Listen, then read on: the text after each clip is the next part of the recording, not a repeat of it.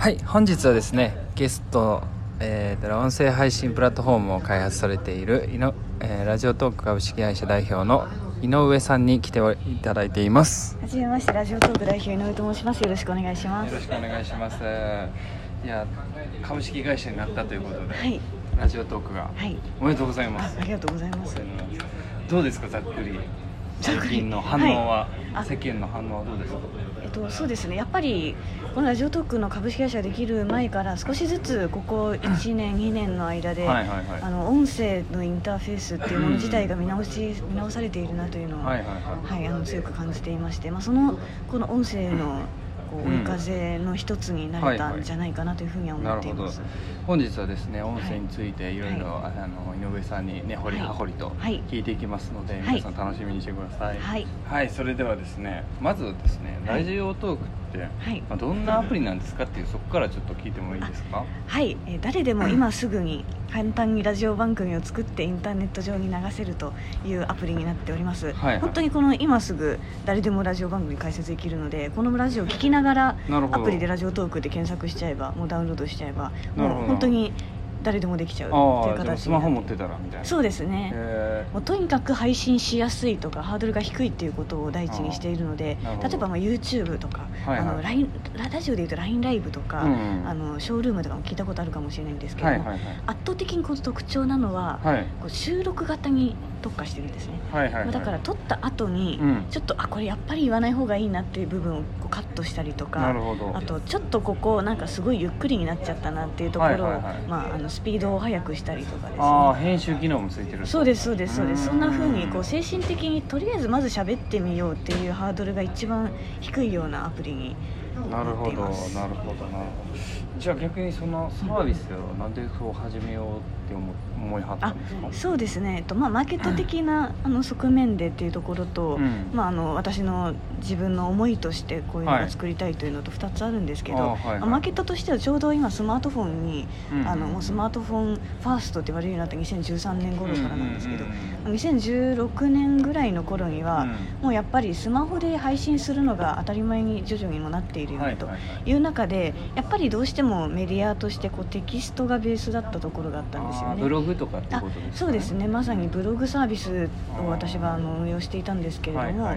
PC 読む人は8割がスマートフォンなのに、ん書く人はもう半分以上が PC みたいな、でデバイス自体はスマホにもうシフトしをほとんどシフトしているのに、はいはいはい。まあ、そこの書き手がスマホでなかなか増えないっていうところに配信したいもの自体が減るっていうことはなくて、はいはいまあ、あの配信したいもの自体発信したいもの自体は変わらないままちょっとインターフェースとしてあのややこしいところがあの文字入力っていうのはあるんじゃないかなと。そうですよね。結構スマホを入力するのが面倒くさかったりしますね。ええ。でやっぱり当時はこう音声入力ってちょっと恥ずかしくてできないとかっていう声が全然まだまだ多かったんですけれどもね。うん。ええただ実際 Google のけんけ検索とかも、うんうんうん。あの音声で検索されてるっていう比率が年々上がってきていて、確かにそこにはあんまり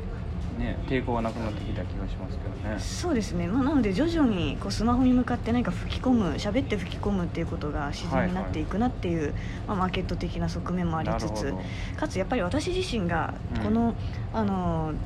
20代としては珍しいあの、はいはいはい。じ人口比率としては珍しいんですけれども、ラジオがすごい面白いなとずっと思ってたんですよ、ね、なるほど。ラジオみんなほぼ他の人は思わないと思ってるん ですかでまあやっぱりその聴衆者リスナー比率とかを見ているとあー比、率的にえーどうしてもやっぱりり50代60代っていうところが大半になっていると。うん。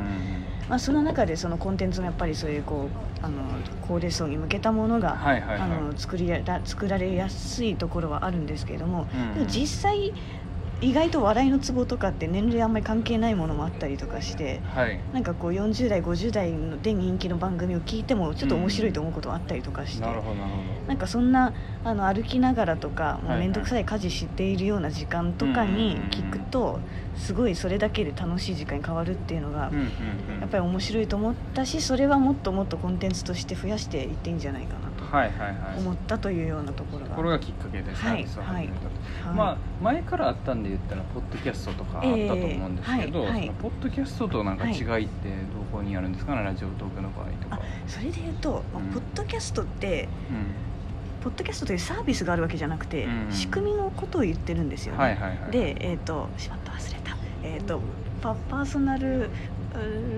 の略なんですけど、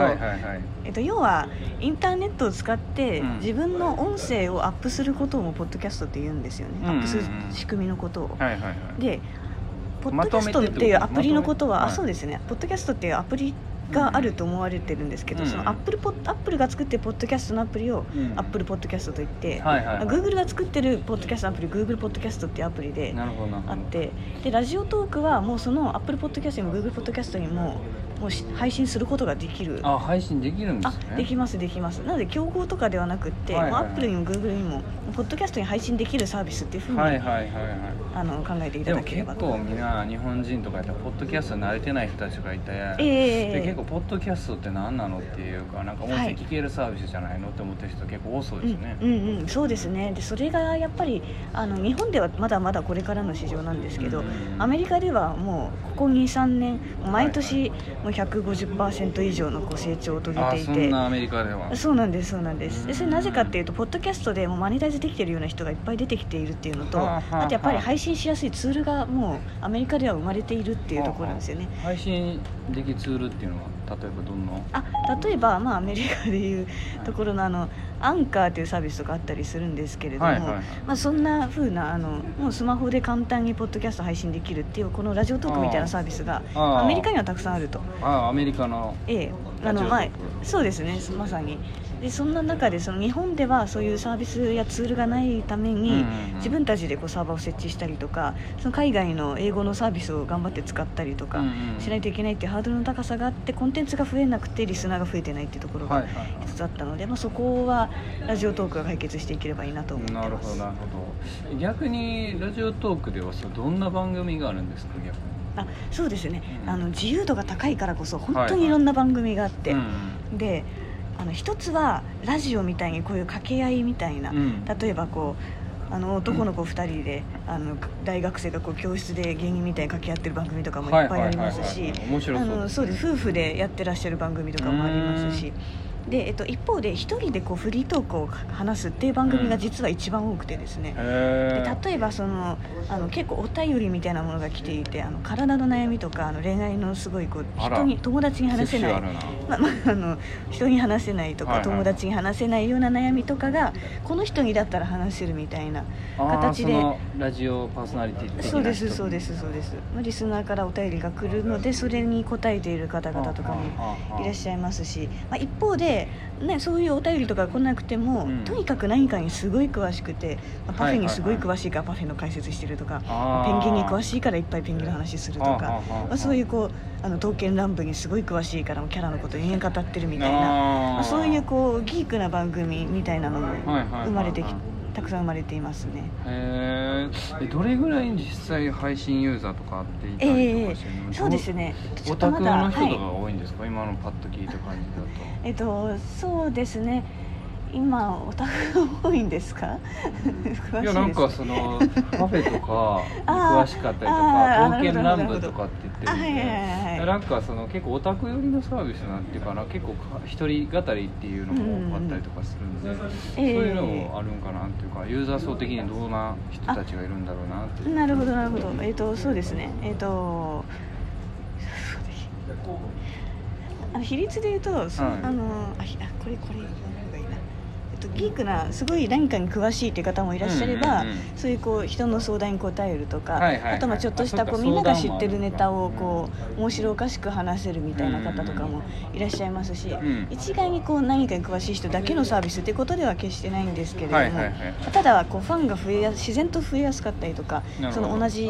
あのもともとあるそのファンコミュニティみたいなところで広がりやすいっていう点でこうすぐ人気がつきやすいのがそういう、はいはいはい。あの何かに詳しい番組っていうところはありますね。でもスマホで撮れるんとかやったら結構どこでも撮れちゃうんで。ええまさに歩きながら居酒屋とかでも撮れそうですね。あそうですそうです。あの結構企業の方で配信している方もいらっしゃって、はあはあはあだから会議室でこうパッと撮ってたりとかするんですよね。はいはいで車の中でみんなで撮ってるっていうやり方もありますし。なるほどなるほど。いやでもこれ結構アプリとかも編集とかもできるってことで作り込まれてると思うんですけど、はい。開発に至るまでにはどんななんか苦労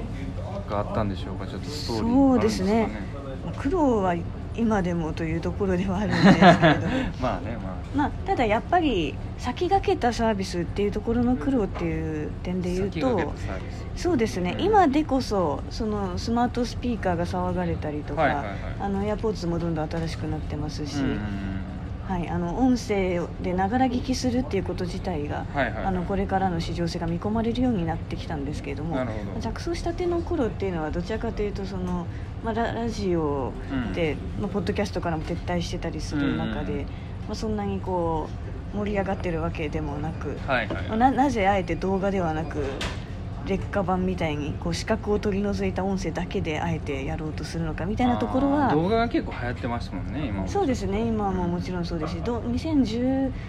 年4年ぐらいからもうずっと動画元年って言われ続けてますから、その点でななんであえてその劣化版なんだみたいな風な言われ方はすごい非常にしましたし。なるほどなるほど。じゃあそこを乗り越えてあのスマートスピーカーなりなんなり来たっていうところで、ええ。なんか音声がもう一度見直されたというか。そうですね、まあ、そこはその、えっと、市場がついてきたっていうところも一つはあるんですけれども、まあ、やっぱり動画と違って音声ならではのこの言葉で成り立つから、うんうん。だからこうすごく分かりやすく話すだったり、はいはいはい。あの